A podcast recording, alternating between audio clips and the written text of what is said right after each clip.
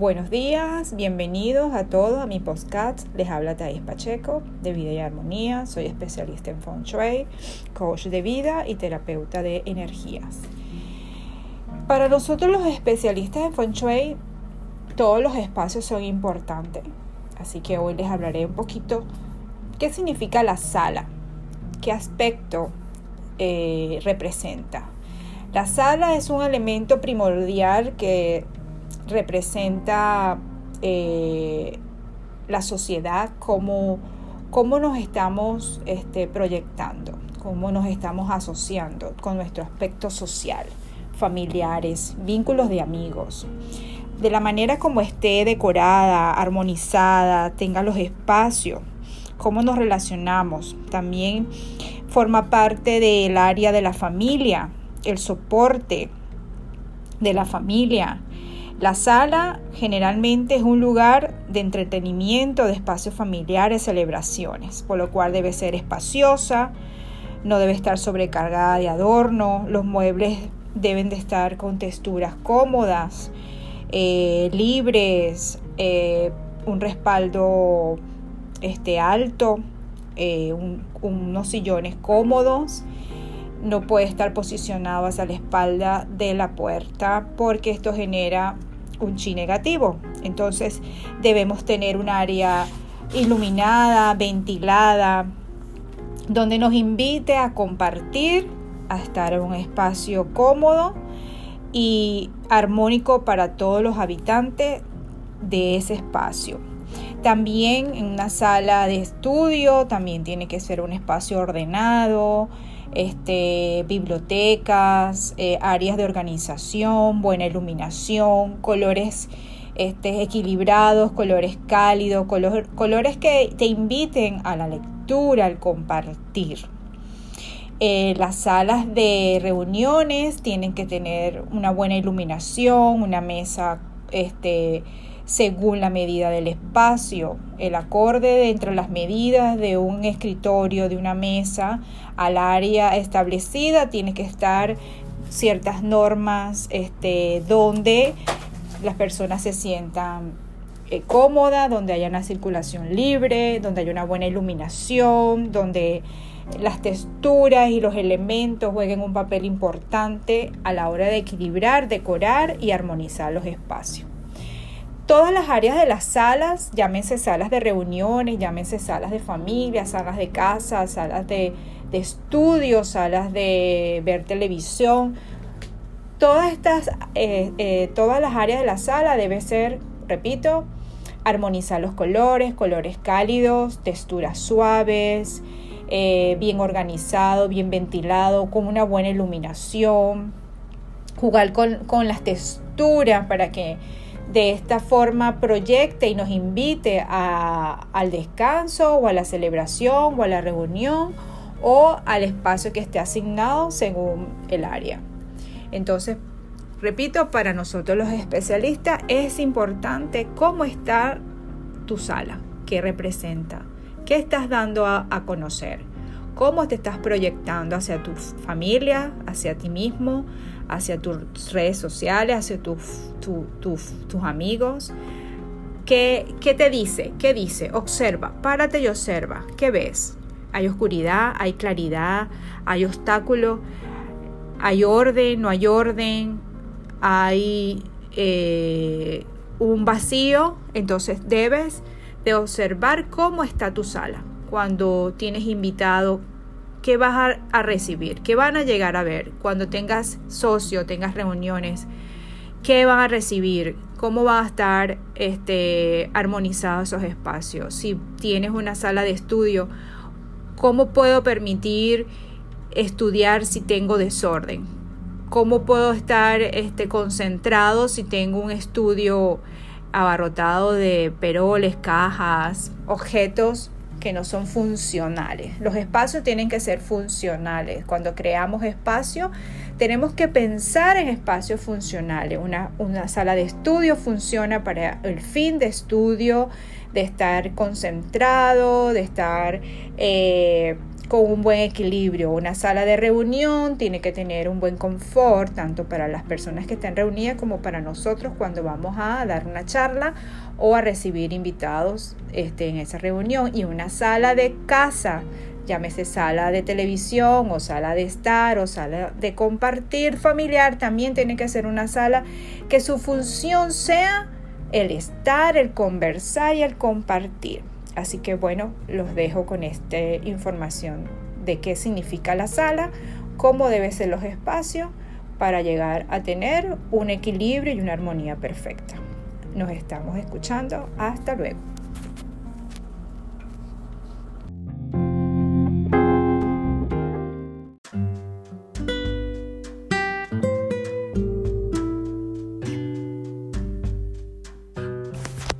Buenos días a todos, bienvenido a mi podcast. Les habla Thais Pacheco, especialista en Feng Shui, coach de vida y terapeuta de energía.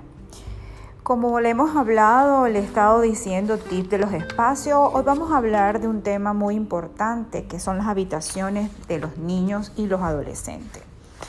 Cómo nosotros tenemos que observar cómo están dichas habitaciones. Las habitaciones de los niños es importante ya que eh, comenzando desde allí está descubriendo desde su niñez sus sentidos y conocer todo lo que lo rodea. A medida que crece, la sensibilidad para percibir ciertas energías se va perdiendo. Por esta razón es muy importante que tengamos eh, ordenado correctamente los objetos y que todas las texturas, colores, eh, desarrollen el 100% de su capacidad. En el Feng se usa eh, activar la orientación Fu Wei de cada niño, de cada adolescente. Y esta coordenada se va a ubicar este, a través del número QA que va a pertenecer cada niño. Las orientaciones del Wei para los niños de número QA1 es el norte, para el 2 sur-oeste, para el 3 el este para el 4 el sureste, para el 6 el noroeste, para el 7 el oeste, para el 8 el noreste y para el 9 sur. El número Cuba es un número que se saca eh, haciendo una sumatoria de la fecha de nacimiento y este, este se reduce a un número 1. Los niños, este, los niños son eh, se toma en cuenta el número 6 y las niñas se toman en cuenta el número 5. Entonces cada niño y cada adolescente, como cada persona, tiene un número CUA que le va a determinar sus elementos, sus coordenadas propicias para ubicar dichas camas y, dichos colores en la decoración de las habitaciones.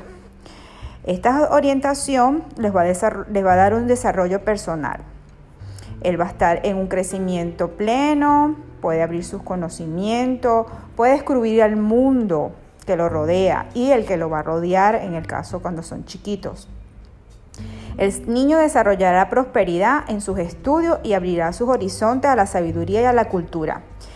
En la habitación, los muebles deben estar distribuidos de forma adecuada. Los elementos principales serían la cama, el escritorio, deben colocarse en la forma de la coordenada según el footway o el número QA de cada niño o cada adolescente. Es preferible que queden diagonal a la puerta, pero que el niño no se sienta de espalda a la puerta, ni que la cama esté atravesada a la entrada, ni de espalda a la puerta, ni el escritorio que se coloque en la habitación quede de espalda a la puerta, ni atravesada en un espacio que no pueda circular. Una mala posición de los muebles genera un mal chi dentro de la habitación. Una buena posición de la cama genera óptimos resultados a su aprendizaje. La cabecera debe estar apoyada a una pared, debe ser de madera y debe ser alta, ya que con esto les va a dar respaldo y protección y seguridad en su crecimiento. Si no está direccionada la coordenada Fuway de cada niño o cada adolescente, hay que buscar otras direcciones propicias. Puede estar eh, en direcciones, si los niños son del elemento madera, buscar las subcoordenadas que le corresponde. Y si el niño corresponde al grupo metal, buscar la subcoordenada que le corresponde al niño o al adolescente. Los niños necesitan un amplio espacio donde se sientan estimulados y felices, donde puedan moverse con gran libertad. Tomar en cuenta sus gustos. Debemos involucrarlos en escoger sus colores, lo que más lo identifique, brindarle, de cual le brinde seguridad. Por ello es importante que la cama sea ancha, robusta y con las esquinas redondeadas. Las individuales son las mejores. Las camas literas no son buenas ya que cortan y influyen la energía del niño al que duerme en la parte de abajo. Otra cosa que les encanta a los pequeños de las casas es dibujar. Entonces coloquemos espacios donde ellos puedan aplicar el arte, pintar, colocarles papeles en las paredes, eh, carteleras, pizarrones, eh, pintura para tiza, áreas de juego. Tomar en cuenta que en la habitación debe haber un espacio donde ellos puedan desarrollar su creatividad y su intelecto, áreas de música, áreas de juego. Tanto los bebés como los niños adolescentes necesitan un espacio donde crear. Para este fin puedes comprar también un corcho o eh, colocarle, eh, si son bebés, pisos de goma para su desarrollo de motricidad. En general, los, los dibujos incluyen a los miembros de la familia. Pueden jugar en pintar, pueden jugar todos este, en el área de, la habitación para que los niños se sientan que están eh, involucrados y que hay un grupo familiar adecuado. Esto genera y produce un buen chip para el hogar. El orden debe ser importante, el uso de los materiales también. La madera es maciza, acabados naturales, pinturas de agua. Eviten los conglomerados y los barnices artificiales con olores fuertes. La iluminación debe ser natural. Si tienes que utilizar la artificial, lo mejor es usar dos tipos de luces. Una luz intensa para los estudios y las actividades en general, una luz suave para la hora de las tardes y en las noches. La habitación debe estar bien ventilada. No se debe acumular objetos. Los niños eh, los niños se distraen con facilidad. Entonces, a la hora de dormir, deberemos aplicar una norma de que después que se juegue, recoger los juguetes y así crearemos hábitos de orden para que a la hora de dormir tenga un espacio libre y fuera de actividades. Para terminar de organizar el cuarto del pequeño, agrega la decoración símbolos de progreso que les favorezca al niño. Existen símbolos además que son muy decorativos, producen buenas energías. Uno de ellos es el globo terráqueo. Puedes incorporarlo de madera o de cristal, un tamaño de 2,5 centímetros de diámetro. El sitio ideal es en la misma mesa donde tu hijo estudia. Si todos los días giras el globo, levantará el chi del propicio y aumentará eh, el, el viajar y el estar conectado con el mundo. Las decoraciones y los colores recomendados para cada niño se va a hacer dependiendo de su grupo. Si el niño es del grupo este, los colores son verde suave, tonalidades primaverales, verde manzana decoraciones en persiana y adornos de madera. Si el niño pertenece al grupo oeste, los colores son amarillos claros, ocres suaves, blancos y mandarinas claros, cortinas y preferiblemente blancas y elementos de metal. Otro símbolo que podemos incorporar en la habitación de los niños es el abaco. Este es un elemento para potenciar los estudios. Puedes activarlo en la coordenada noreste de la habitación. La cama eh, la cama, como lo dije, es un elemento este, principal e importante eh, tratar de que no sea de litera, que sea doble o de posición laterales, ya que la persona que duerme abajo o el niño que duerme abajo no puede tener, no tendrá un descanso tranquilo. Eh, debemos enseñar a nuestros niños, a nuestros adolescentes, a mantener las áreas ordenadas. Entonces, dicho todos estos tips, recordemos que la habitación de los niños también es un sitio especial e importante a la hora de aplicar una consultoría del Feng Shui. Así cómo esté la habitación del niño, cómo estará ubicado los colores y los adornos, cómo esté el espacio del niño. El niño somatizará su estado anímico. Si los colores de las paredes son muy ya azul oscuro, fucsia, amarillo, el niño va a estar siempre activado y siempre va a estar eh, imperactivo, no va a estar tranquilo.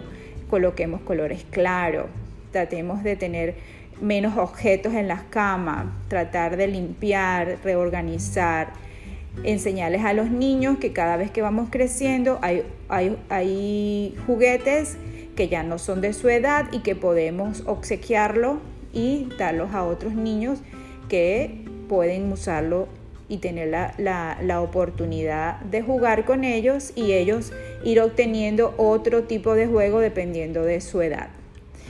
Eh, los colores ya se pueden usar en las cortinas, en las decoraciones y los colores jean en las paredes. El verde claro o como se mencionó, dependiendo del cuba o del elemento, elemento madera o elemento metal. Espero que estos tips les sean de mucho agrado y ayuda a la hora de entender qué está pasando con las emociones de nuestros hijos y de nuestros adolescentes. Incorporarlos y enseñarlos a, tener orden y organización en su habitación y eso los ayudará al desarrollo de su crecimiento individual. Los dejo con este tips. Estamos en contacto.